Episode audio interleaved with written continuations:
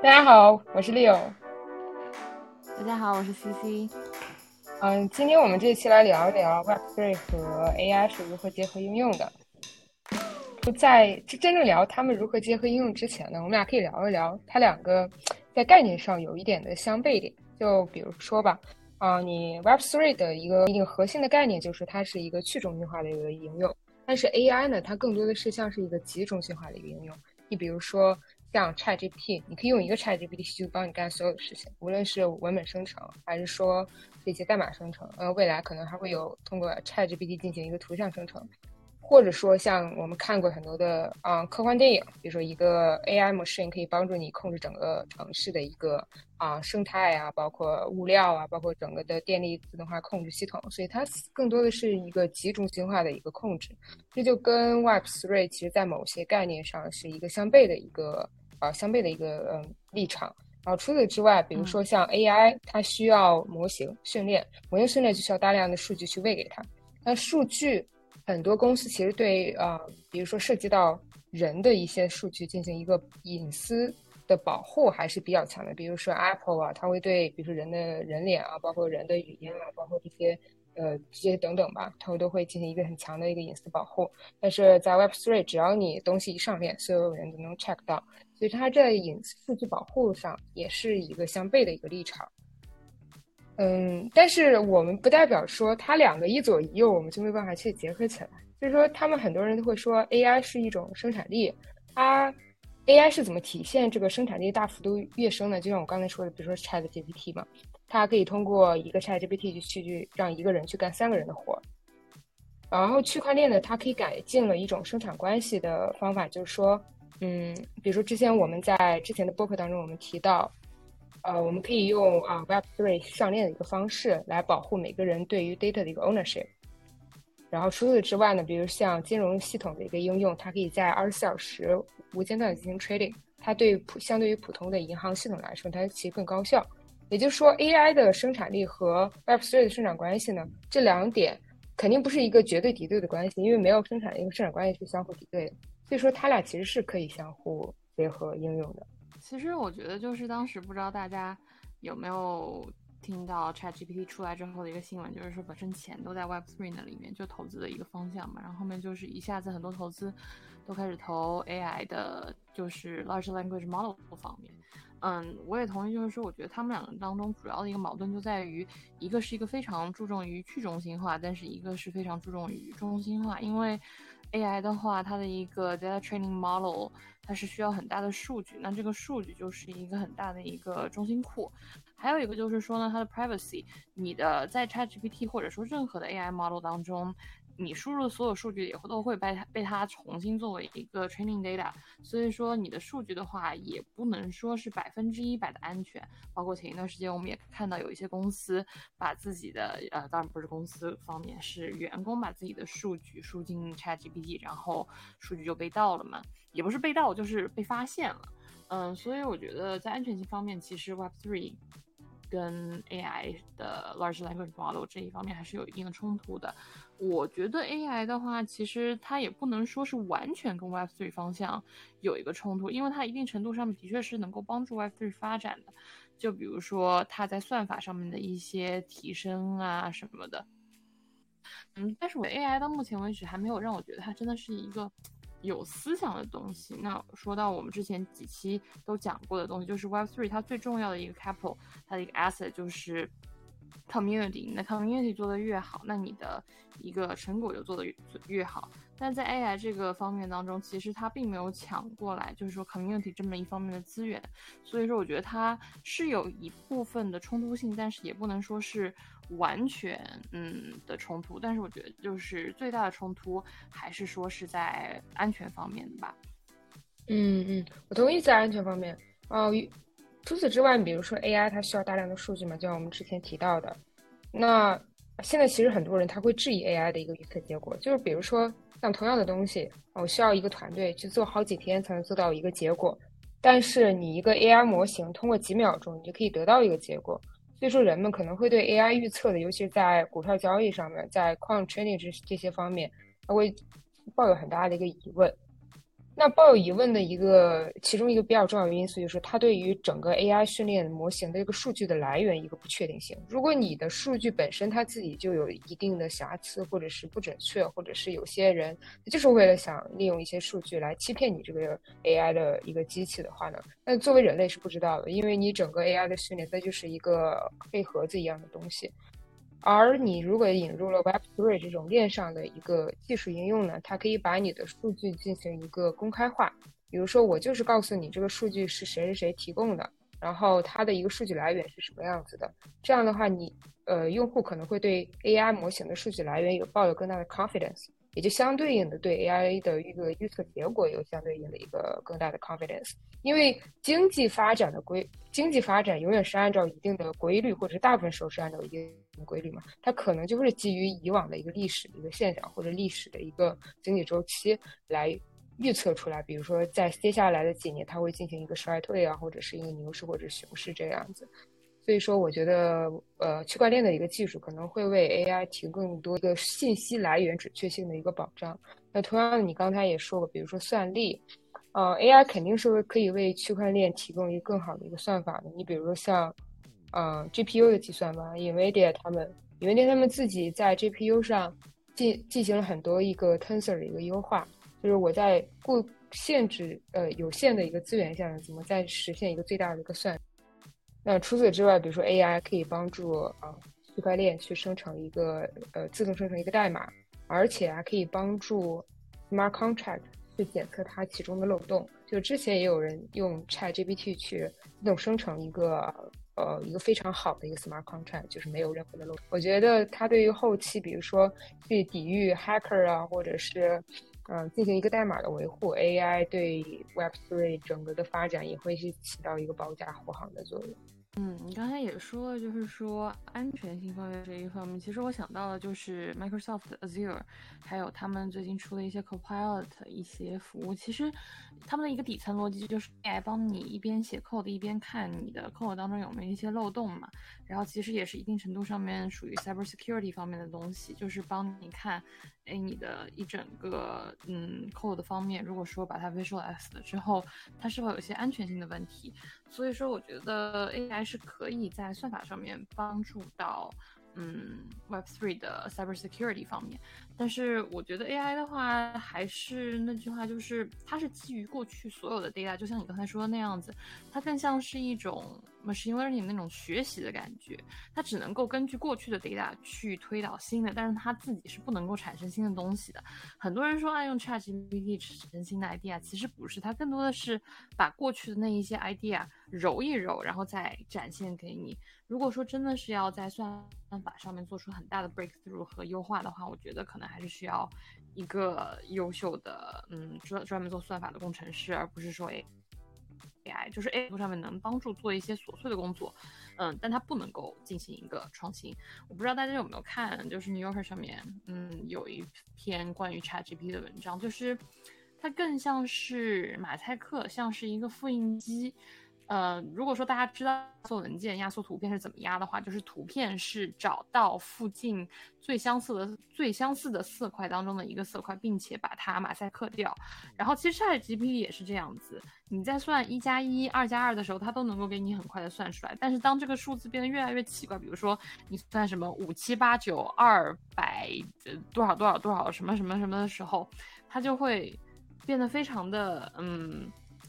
不准确，它就会有小数点。为什么？是因为它给的一个结果不是说是用算出来的，而是说是嗯用它能够找到最近的一个网上的，或者说它的 database 里面结果，然后再做一个近似值。所以说它的准确度还是有待提升。然后大家也不用把它神化，它更多的是说把过去大家看到的 cybersecurity 方面的错误以及算法上面能够优化的点。来呈现出来，而非说是一个想出一个新的，嗯，解决安全问题上面一些点。所以我觉得，嗯，它能够帮助一部分程度上面算力的问题。那我们现在也知道，以太坊其实很大的问题就是算力的问一个问题嘛。但是它是否能够在很大程度上面完全解决这个问题？那我觉得还是需要人去解决的。就是 AI 的发明，其实更多的就现在来说，它算是一个辅助的工具嘛，就是让你一个人可以同时干。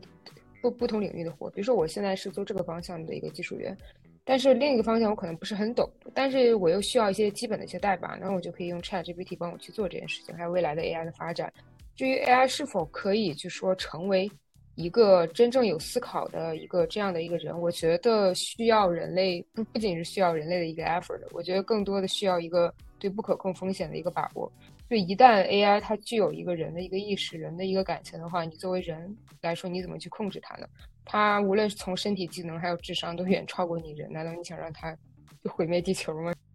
就是如果一旦有一天 AI 就是完全像人一样，那可能就是一个不可控的因素。有几家公司就用 AI 模型去训练它，然后让它去讲谎话，然后还有人用 AI 去自动生成一些差评，然后来诋毁嗯对手家公司。所以说，我觉得这是 AI，嗯。就是我觉得 AI 它其实没有一个价值观的，我觉得没有价值观相对相对来说更更安全一点。就是一呃 AI 它没有价值观体现，就是说你比如说我让你去赞赞颂谁，不管这个人是多么十恶不赦大坏蛋，他第一就会给你一篇文章去赞颂他。你但是在 Web Three 当中呢，我其实我们不断的去强调这个价值观，因为价值观比如说涉及到我们对于 data 一个 ownership，涉及到我们对于一个一个呃一个数据源的一个把控，或者说。整个对于一个金钱的交易啊，包括一些游戏啊、元宇宙啊，我们都是想把它越多的去 public 越好。我们总是在强调一个人权的问题，所以说这两个我觉得结合起来其实是蛮好玩的一件事情，就是用一个没有价值观的东西跟一个非常有价值观的东西，然后两个一结合。刚才说到这个人的 value 的这一点上面，就 AI 它有的时候可以听起来很像人。但是它听起来就是像人的话，它是否能够真的到达人的一个 equity value 的话，我觉得还是不一样的。因为 back to the story，就是我们之前说的 Web three 的 community，它其实最大资产还是人，还是大家的一个组织者。但是 AI 的话，我觉得是不能够代替这一点的。就是你只要一旦能够 detect 到它不是一个真人的话，它它其实在 Web three community 当中承担的一个 community 的价值没有那么的大。嗯。那除此之外呢？我觉得，嗯，比如说 Web3 还可以提供一个相对于呃 AI 不同的一个方向，就是 AI 可能更注重一些技术，但是 Web3 可能给它提供一些啊资资金的一个支持。Ocean Token 就是它相当于一个 Ocean，然后它可以让比如说像普通用户 whatever，只要你愿意提供数据的人，你都可以去提供啊到这个 Ocean Pool 里面，然后呢，你就会得到一定的 Token 作为一个 benefit。然后对于一些 startup 呢，他就可以从你的 Ocean Pool 里面去得到呃你他想要的一些数据，他只要支付一定的一个 Ocean Token 就可以了。就是它可以就是说避免那些大公司对于数据的一个绝对垄断，就像 Google 啊或者是 Facebook 这样子。然后除此之外，比如说还有那种比较好玩的那种股票预测，就股票股票预测，比如说叫 Mara，然后它是这个样子，就说。呃，他把一些数据呃喂给那些做做做 quant 的那种研究研研究人员，而这研究人员呢，通过一个股票的一个数据呢，他会用他自己的一个 AI 的一个 model 或者 machine learning model 去预测一个结果。比如说，呃，他预测下个周哪只股票涨或者跌，然后他就用这个 numerical 他发的一个 token 呢，呃，作为作为一个压注。如果它真的涨了的话，他就会得到比较大的一个 benefit；如果它没有涨的话，就算是他预测错误了嘛。所以说它的那个 token 可能会被直接就放在铺里面，然后或者说直接就被销毁。其实就挺像，就是在赌场当中你买大和买小那种感觉，就是你压了大了，然后你如果压的越多，你的 benefit 就越多；如果你压的少的话呢，那你相对应你赢的 benefit 就会少。但如果你一旦输了的话，那你的筹码就会被全都给吸走了。就这两点其实是比较好玩的地方，就是它可以。啊，对于比如说以现在 Web Two 当中的一些很多的一个数据呢，它可以实现一个资产的一个管理，就它给 AI 提供了一定的 funding 的一个基础。说明一下，我们 Podcast 不支持赌博，这只是一个说类似赌博的一个例子。嗯，就是其实我觉得 AI 如果说真的要去，就是说预测一个未来的话。但但就是我觉得 AI 它的 machine learning 本身就是为这个而生的嘛，就是它的一个底层技术，像 machine learning，它本身就是一个做它一个很大的应用就是 causal inference，它就是为了就是说预测未来的世界，就是比如说我某一 policy 它是否能够 benefit 这一个地方的某一个方向，比如说教育啊、医疗啊什么，所以它这个底层底底层数据就是为了预测而生的。所以说，如果说真的让 AI 去预测的话，我觉得它的准确率可能会比很多有经验的。教授啊，或者学者还要高，嗯，你知道他们现在的就是说这个比例是多少吗？就是有多少币被销毁了？呃，不是有多少币，就是说真的预测成功了，还是还是就是这个 proportion 他们不会公布出来？这个我并没有去搜，但是我觉得他们应该是可以呃搜到的，因为它毕竟它是在链上的一个数据嘛，就你可以 get trace 的 data。然后我觉得，其实它这一点比较好玩的是，如果有一家公司它发了一个应用，就说我这个应用就是可以帮助你去预测这个股票的话，利用我的 AI 模型，那就相当于它为散户赚了钱。但是你你我都知道，在股市当中，钱假设是一定的，如果一旦散户赚了钱的话，那那个大鳄们就赚不到钱，华尔街那边就赚不到钱。所以说，他们可能会利用一些方式去反攻你这个 AI 的 model。而且你整个的股票市场的变化呢，它是基于一个大环境、一个大政策的前提下，然后进行一定的涨涨跌这样子。所以说，他们这种方法稍稍微灵活一点，就是你们自己去预测，我只是负责给你提供一个奖罚政策。所以说，相对来说，我觉得这个还是比较呃有可控操作性的这样子。这不就是，如果说真的给算法的话，那这不就是一个散户一起做的 quant 吗？就是。现在大基金的话，其实都会 hire 一些 quant，嗯，trader，就是说用算法然后算啊未来会怎么样，然后赚差价嘛。quant 的话，它有一个法律的限制，有国籍的限制。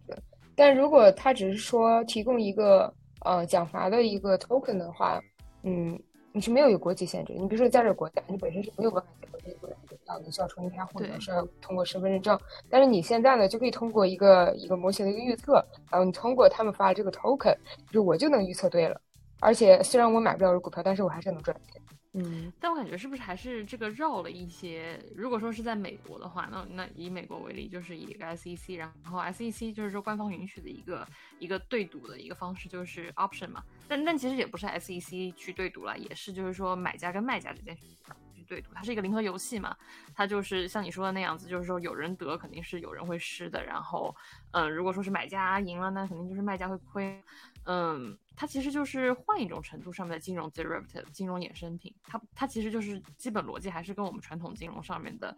option 啊什么是差不多的。比如说，你可以把 AI 去控制 crypto 的一些价格，因为 crypto 它整个的涨涨跌，它可能一天之内就百分之几十的一个变化嘛。就是如果你真的用 AI 设置一个好的 boundary，然后到一定程度就是强行被执行，或者是到一定涨的程度呢，它就被。涨停了这样子，我觉得可能会在后来起到一个相对保护的一个作用吧，就是防止，就是你这个 token 被一些人，就是大手们、巨鲸们强行的去买了，对滥用，然后他们就有一天全都给抛了。那作为普通散户来说，你其实是没有办法去快速逃离的嘛。这样你用一个 AI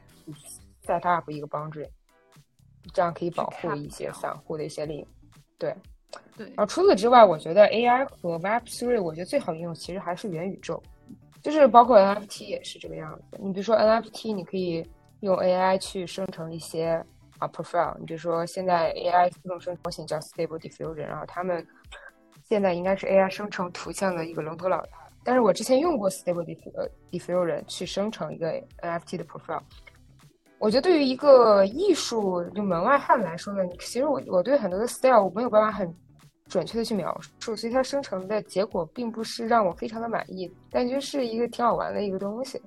而你生成完了那个呃 profile 完了之后呢，还有一种 NFT，现在就是说你买完 NFT 回家，你可以跟 NFT 去对话，就像当于一个迷你版的 ChatGPT，相当于一个 bot 一样。这个也挺有意思的，就自动生成一个呃一个语音的这种东西，把 AI 卖出去了嘛。然后现在其其他就是一个元宇宙是一个非常好的一个结合，就是说它既兼具了，比如说 AI 需要重新生成呃物品，比如说你戴着眼镜进入到一个新的房间，那你眼前所有的椅子、桌子，包括你的电视，包括你房间里的另外一个人都需要 reconstruct，reconstruct 成一个虚拟的一个东西呈现在你的眼前。那这个地方呢，AI 一定是有需要很大的一个 support。然后 Web3 的东西，比如像啊 token、像 NFT、像 DID 这种东西呢，它可以给你提供一个数字化的身份，就说欢迎进入我这个宇宙，然后作为你的身份一个验证，然后你可以通过这个身份去做你想做的一个事情。所以说这两个结合，我觉得可能是一个未来比较好玩的一个方向。然后再一个就是比如说游戏，游戏也是属于元宇宙的一部分嘛。就是你在游戏的过程当中，你可以比如说可以用 AI 去生成一些道具啊、人物啊，包括一些特效啊。但是你生成的过程当中，你可能会消耗一些 token，这时候你可以用 NFT 或者是一些 crypto 进行一些购买，然后在游戏当中也会有一个比较好的一个应用。但我觉得其实像你刚才说的那样子，它最大的应用还是在于 profile photo 的生成。就是现在大家没有人会说，比如说一个 techy project 真的让大家全都去手画，其实大家都是最后还是让 AI 去画的。然后这部分的话，我觉得是 Web3 当中，即使是在 ChatGPT 火起来之前，也一直都在用的东西。但未来的话，会往哪一个方向走的话，嗯，还真的说不准。我现在有看到，就是说有一些 AI 跟 Web3，但最多就就像你刚才说的，跟 NFT 结合起来的一些项目，大家就把自己做的一些 NFT 的东西，呃，做的一些 AI 的东西，然后去当做 NFT 卖。嗯，其他的话，我觉得其实没有说看到特别特别多的，还是就觉得我觉得 AI 更多是一个工具，而非说是一个产品本身在 NFT 上面。因为我们本身就是想让两者结合，我觉得两者都可以成为一种工具，就说就看你这个产品的定位是什么样子。如果你这个产品定位就说我想追求一个更好的社区化的一个管理，比如说我这个呃 AR 或者 VR，我就想让呃人们更有那种身临其境的感觉，我就想让你的手触或者你的 body 的一个变化，然后变得更呃更敏感，然后我给你 reconstruct 这种东西更漂亮的话，那可能需要 AI，但是可能我。这个嗯，戴眼镜这个目的就是为了想你，想让你进入到一个 GameFi 的一个世界当中，那可能就需要一个 token，就需要一个货币的一个机制。但是如果说你想找到一个 trade off，那那可能两者你都需要去兼顾一下。我觉得更多的是取决于你对你自己的产品的一个定位。我还要在想的一件事情是，嗯。AI 呃，Web3 当中还有一部分很重要的是 Community Management 嘛。那很多 Community Manager 的话，其实他们也是就是现在为止还是人来担任的。但如果说有一天有一个 AI 的一个软件说，嗯，我可以用 AI 去适应你之前 Community 的 Talk 所有的内容，然后你的风格，那会不会有一天 AI 也能够承担一个 Community Manager 的工作？可以啊，现在就可以做到了。有一些比较简简单的 AI，那个我们总是说那个道，我们之前也提过，就道其实它就是一个自动化的一个管理嘛。那现在无法做到自动化的原因，就是因为有人文因素，然后再一个就是你需要通过 Web Two 的很多实体的东西来达到你这个道组织的一个目标。但是比如说像基本的一些管理，比如说投票，或许每个人并没有那么多时间去参与投票。比如说，你如果每个人都发一个提案的话，你每个人都需要达到一定的人数，然后才能进行一个呃投票的话，那其实对每个人要求蛮高的，因为难保人家不会有什么歧视呢。所以说你，所以作为个人来说，如果你有一个 AI 代表的话，你就可以去参与投票。尤其是对这种你已经比较熟悉的一个赛道的话，那个 AI 就可以代代表你大部分的投票。那再一个就是说，你可以利用 AI 去对投票结果进行一个 collection。并且通过 collection 呢，然后做出相应的一个 decision，这也是可以的。然后你包括 community 啊的一个管理，就是说，嗯，我们做管理 community 的时候，都会对 active member 进行一个检测。比如说，这个人可能这个月发了一一百条信息，然后那个人可能发了一千条，那当然是一一千条的那个是一个 active member。那如果是人为去统计的话，会非常累的。那如果引入 AI，就是在 Discord、在 Twitter 里面。引入了这个 AI 的一个帮助的话呢，它就会很快的就帮助 manager 去 collect all 的 info，就做出来一个很好的一个 decision。我觉得这样其实会省掉很多的 legwork。我觉得这样的帮助还是蛮有意义的，相当于你的社区管理就像一个生生产的流水线一样。对，就是它还是节约了很多人工 labor intensive 很 dirty work 的一些工作。嗯，在这些上面，它可以让整一个 community 运作的更 smooth、更 efficient。嗯，我觉得，但是你现在要说 AI 和 Web3 是一个呃广泛的结合，那肯定是达不到。我觉得两者现在很多时候还是各发展各的。就你看我们刚才所说的一些应用，其实它没必要一定要引入这个 token 的机制，也没必要一定要引入这个 AI 的一个机制。它只是说 AI 去帮它生成的速度会快一点。或者说它的 token 呢引入的时候呢，可能比如说把自己的概念玩的更 fancy 一点。呃，现在有很多的人去拉投资，也会把这两者的概念强行绑定。这样的话，VC 就会看到你很牛逼的那一面。嗯，所以说它两，但但是它两个发展还是有一定的限制。我觉得更多的是在于它这个算力。就你刚才也说，微软和 AWS，然后包括隐微的 GPU，然后 AMD 的 CPU，我觉得你这个算力还是被大公司所垄断控制的。你小型的公司一些 startup。你虽然可以去有钱去买到那个 NVIDIA 的 GPU，但是还是蛮贵的。如果你需要大面积的一个挖矿的话，然后你数据的资源你也很难保证有一个很 open source，而且你小公司你现在还是没有一个大量的数据源。虽然有那种像 Ocean Token 这样的一个一个 pool，但是它这个 pool 是有限的，就是你小的 startup 你可能还是不够用。对，就是如果如果将来我们真的要。把 Web3 和 AI 结合在一起的时候呢，我觉得两者都需要发展的非常好，才能达到一个比较好的结合。就说我引入一个系统或者引入一个平台，那它的底层的一个呃底层的一个基础设施呢，就要包括一个代币经济学，要包括一个算力的硬件方向的一个 support，然后也也要包括一个 AI 算法，就是三方面实现一个比较有机的协。有机的结合，然后你才能搭好这样的一个 platform，